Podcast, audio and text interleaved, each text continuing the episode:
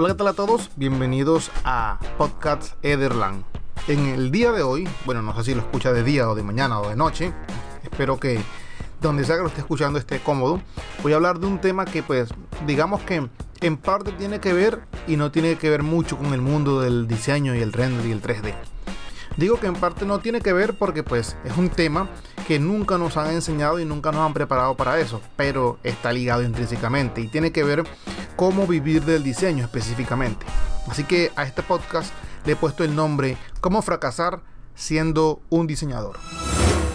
Sí, así como lo oye, cómo fracasar. Le voy a dar la receta perfecta si usted quiere fracasar en sea lo que sea que haga en el mundo del diseño. Sea arquitecto, sea diseñador, sea decorador de interiores, sea dibujante técnico haga renders o haga montajes en Photoshop, lo que sea que haga en esta industria del diseño, le voy a dar la receta para que fracase. Y aunque suene sarcasmo, eh, quiero eh, como tales contarles un poco o aparte de mi experiencia y sé que estas cosas que de pronto no vamos a encontrar en la academia, en la universidad, nos van a servir a la hora de que comencemos a emprender un negocio en esta área. Y digo emprender un negocio en esta área porque pues hay pocas empresas que realmente han surgido en esta área. Encontramos muy pocos casos y no hay un referente claro a la hora de tener una meta a lo que llegar. Sé que muchos de los que me están escuchando en algún momento de su vida han pensado, bueno, ¿y, y para dónde voy con esto? O sea, ¿cuánto tiempo me voy a dedicar a hacer renders? ¿Será que mi vida va a ser levantarme? Bueno, en el caso que duerma, o, levantar, levantarse temprano, prender el computador, estar en YouTube o en Facebook, hacer unos renders y acostarme y esperar que me los paguen bien o qué hay más allá de eso. Pero bueno, eh, antes de entrar en materia les voy a contar también un poco del trasfondo de, de el por qué surge este podcast y también por qué nace de alguna forma eh, mi interés en contarles esto. Resulta que yo, como ya lo he contado en otras, en otras oportunidades, estudié diseño industrial. Y en la carrera de diseño industrial siempre nos están como eh, infundiendo o, enseñando eh, diseñar para una industria. Y una industria tiene que saber o tiene que hacer cosas repetitivas, una industria tiene que pensar en el consumidor, una industria tiene que pensar en los sistemas de producción, etcétera. Entonces, yo cuando me gradué de la universidad, recién me gradué, con un compañero de la universidad hicimos una idea de negocio. Eh, combinamos dos cosas que nos gustaban. A, ambos nos gustaba la música y ambos éramos diseñadores. Y desde, la desde el colegio, eh, del high school, eh, estuvimos metidos en las bandas de marching. Esas bandas de colegios que tienen redoblantes y tienen trompetas y ese tipo de cosas. Y a ambos nos gustaba. Él era director de una banda y yo tocaba, bueno, o, intentaba tocar la trompeta. Y esa fue algo que nos, que nos unió, esa pasión por las dos cosas. Entonces nos dimos cuenta de, un, de una brecha en el mercado. Nosotros todos inteligentes dijimos, eh, ¿sabes qué pasa? En Colombia, cuando yo estaba empezando, pues empezamos en Colombia. Eh, en Colombia no hay una empresa que produzca instrumentos musicales para bandas de buena calidad. Y había una empresa que me acuerdo mucho eh, que se llamaba El Rinconcito Musical. Espero que nadie de allá me esté escuchando, pero nosotros nos burlábamos del rinconcito musical porque pues era un rinconcito musical. Que daban un rincón en una esquina en una calle X en Colombia, en Bogotá, y nos daba mucha risa porque las cosas que producían no eran de muy buena calidad, realmente eran muy, muy paupérrimas. Pero los productos de ellos llegaban a toda Colombia y todas las bandas en Colombia pues tenían de sus productos. Era impresionante ver cómo vendía esa gente. Así que con mi amigo pues decidimos montarle la competencia al rinconcito musical. Y bueno, como buenos diseñadores hicimos en parte nuestra tarea y era averiguar cuáles eran los referentes a nivel mundial en la creación y la fabricación de instrumentos musicales. Y nos topamos pues con los tres grandes mundiales en este sector, que son Yamaha, eh, Dynasty Drum y Pearl Drum. Son tres empresas que hacen instrumentos de primera calidad y que pues llevan años en el mercado. Y ahí eh, yo creo que cometimos el primer error. Si usted está notando, está tomando apuntes o si está eh, esperando que yo le dé algunos consejos específicos, aquí va el primer consejo específico, es estudie su competencia local. Nosotros nos centramos en nuestra competencia mundial y creíamos que teníamos mucha visión, pero pues, un producto de estas empresas exteriores costaban 20 veces más que de, una empresa local. Y nosotros pensábamos diseñar productos de la calidad internacional pero venderlos en un ámbito local. Entonces, eh, despreciamos de alguna forma la competencia local que teníamos y, eso, y ese desprecio nos llevó a que nuestros precios no eran acorde con el mercado y ahí comenzamos con la primera falla. Entonces, si va a notar, sería ese punto específicamente.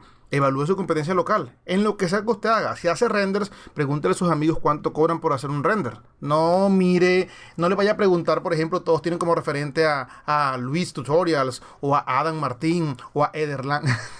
Pero pues a lo que me refiero es que pregúntenle a los de su comunidad, a su sector, cuánto cobran, por qué se cobra así, más o menos cuánto es. Porque pues tiene que saber qué va a pasar ahí.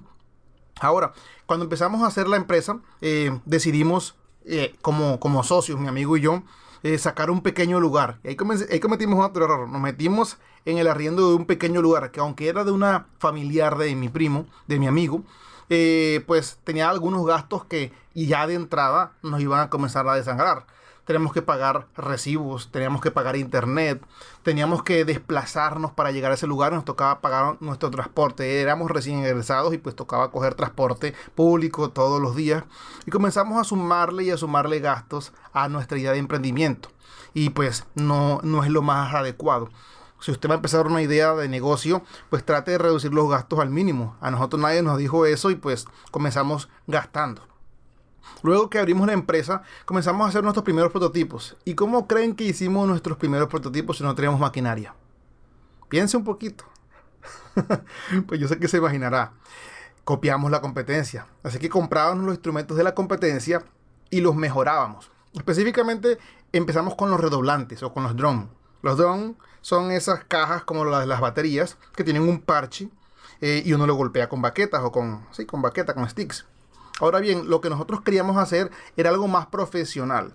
Entonces, en el ámbito de, del marching, los redoblantes profesionales tienen el soporte para los parches. Yo sé que de pronto estoy hablándole en chino, pero para que se haga una idea, imagínense que es un cilindro de, de, madera y el cilindro en una tapa tiene un parche de plástico y por la parte de abajo otro parche de plástico y están presionados unos con otros y cuando le pegan suenan. Y eso aquí lo hacen de manera muy artesanal en Colombia. Ahora bien, las empresas mundiales agarraban un aro en aluminio, lo fundían, lo presionaban con tornillos de precisión y pues el resultado era impecable. Y nosotros al ser diseñadores dijimos, pues nosotros podemos hacer eso. ¿Cómo se hace eso? Y, comenzamos a aplicar nuestra carrera. Entonces nos dimos cuenta que se podía hacer por, por fundición de aluminio, en un molde de arena. Comenzamos a buscar los proveedores, eh, compramos un, un, instrumento profesional, le sacamos los moldes, hicimos los planos, hicimos una prueba en madera. Mejor dicho, hicimos todo el proceso de ingeniería inversa, como ustedes no tienen idea y sacamos el primer molde en madera. Y dijimos, sí, cumple con los requisitos. Entonces fuimos y conseguimos a la persona que nos iba a hacer la fundición. Hicimos el primer molde fundido, no nos quedó muy bien. Después hicimos otro, lo pulimos, hasta que nos funcionó. Todo eso era inversión de dinero. Inversión, gástele, gástele, gástele, pero pues ahí íbamos. Comenzamos a hacer la inversión, eh, después nos dimos cuenta que pues eh, no nos quedaban tan firmes, tocó mandar así los tornillos especiales porque esos tornillos no los vendían, porque pues todos en el mercado están acostumbrados a, usar tornillos cabeza cuadrada, pónganse a pensar en eso.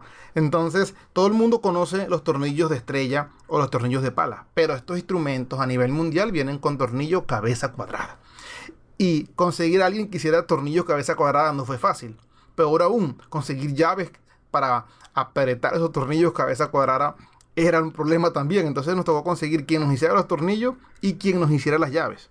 Entonces comenzamos a incurrir en una serie de, errores muy básicos y no tuvimos en cuenta eso.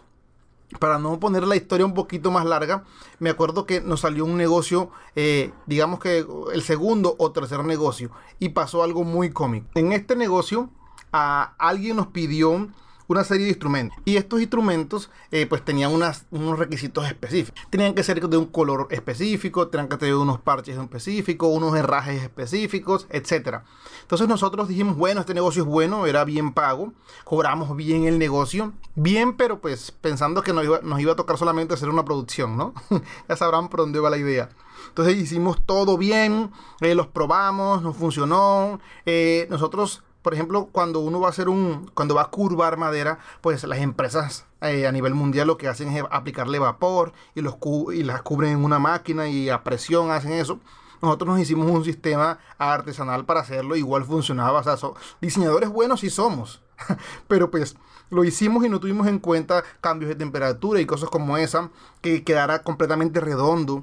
Entonces, cuando fuimos a poner los parches, no cazaban bien, los herrajes, eh, y cometimos un error, lo hicimos los herrajes en aluminio y los tornillos en acero. Entonces, el acero, al ser más fuerte que el aluminio, comenzó a desgastar la rosca, cosa que, pues, eh, en diseño eso es imperdonable. Entonces, cometimos una serie de errores, pero de alguna forma, no sé cómo hicimos, terminamos el proyecto y fuimos a llevarlo. Cuando lo fuimos a llevar, el cliente no estuvo contento con la entrega aunque nos recibió, nos pidió algunos cambios.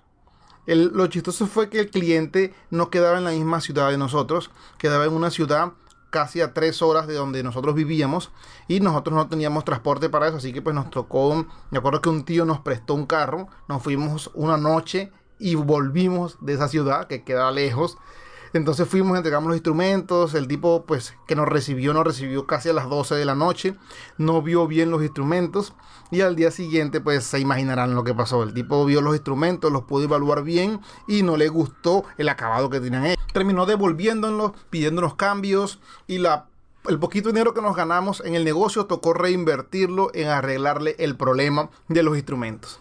Y, ahí cometimos el segundo error, que no fue entregar un producto de calidad. Y esto también es un consejo para usted, vuelvo y le digo, en lo que sea que usted haga, intente entregar cosas de calidad. La mejor forma de conseguir clientes, y para eso tengo un tutorial que ya está en YouTube también, es que usted tiene que cuidar lo que usted vende. ¿Qué es lo que usted vende? ¿Usted vende un render? Mm, yo creo que no. Lo que usted vende es una idea.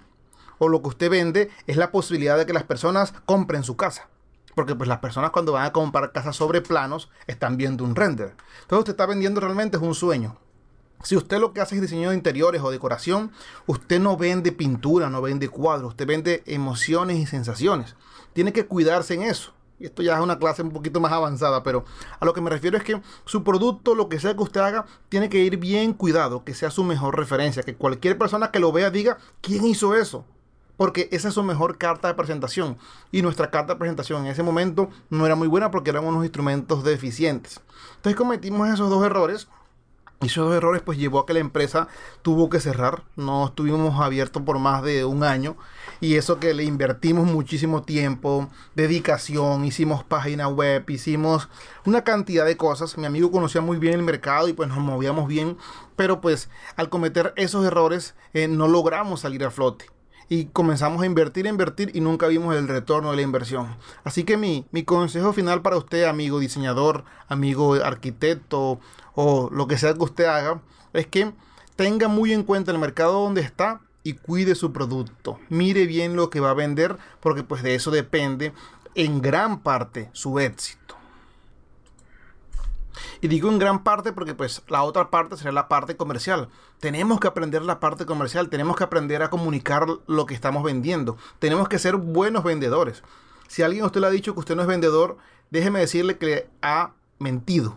Nosotros somos vendedores en todos los aspectos de la vida, hasta para conseguir pareja como para vender un proyecto de diseño vender un render. Somos vendedores, apelamos a las emociones de las personas, apelamos a sus necesidades. Nadie manda a hacer algo si no lo necesita. Y ahí hay una necesidad, creada o no. Tenemos que aprender a vender, tenemos que tener un discurso bueno de ventas. es básico que usted conozca las bondades de su producto, que lo diferencia usted de los demás. Y tampoco regalar su trabajo. En el sector de diseño hay mucha gente que regala su trabajo. Y no por eso quiere decir que usted también tenga que hacerlo. Usted tiene que no regalar su trabajo y demostrar por qué su trabajo vale distinto al de otras personas. Y creo que ya lo he comentado en, varios, eh, en varias ocasiones, en varios tutoriales, que su trabajo tiene que verse bien, pero también tiene que verse, sentirse bien, sentirse profesional. Que cuando hablen con usted diga, ah, no, este tipo sabe de lo que está haciendo, esta chica sabe de lo que me está hablando. Yo la contrato a ella porque de alguna forma siento una garantía en algo. Eh, no, me, no me recomendó esto, no porque no sepa, sino porque sabe eso. Entonces, yo me encuentro con muchos clientes que dicen, no, yo quiero una casa azul, la quiero azul, azul. Y yo digo, no, azul no, porque, bueno, le doy una justificación acorde al color. De pronto que el color azul en el, en el verano se agrieta o cualquier estupidez. Pero es una justificación lógica y termina la persona cambiando de de percepción por mi justificación que es creíble y lógica y es cierta, sobre todo cierta, no puedo ponerme a inventar, a inventar cosas. Entonces conozca bien el sector, conozca bien su producto, hágalo bien y sepa cómo venderlo. Solamente quería dejarle esa pequeña reflexión a todos los que siguen las podcasts de Ederland. Eh, espero en algún momento también hacer que este audio se convierta en un video para que sea un poquito más explicativo y mostrarle ejemplo de las cosas que hacíamos acá. Y bueno, nada, nos escuchamos en otra podcast de Ederland. Chao.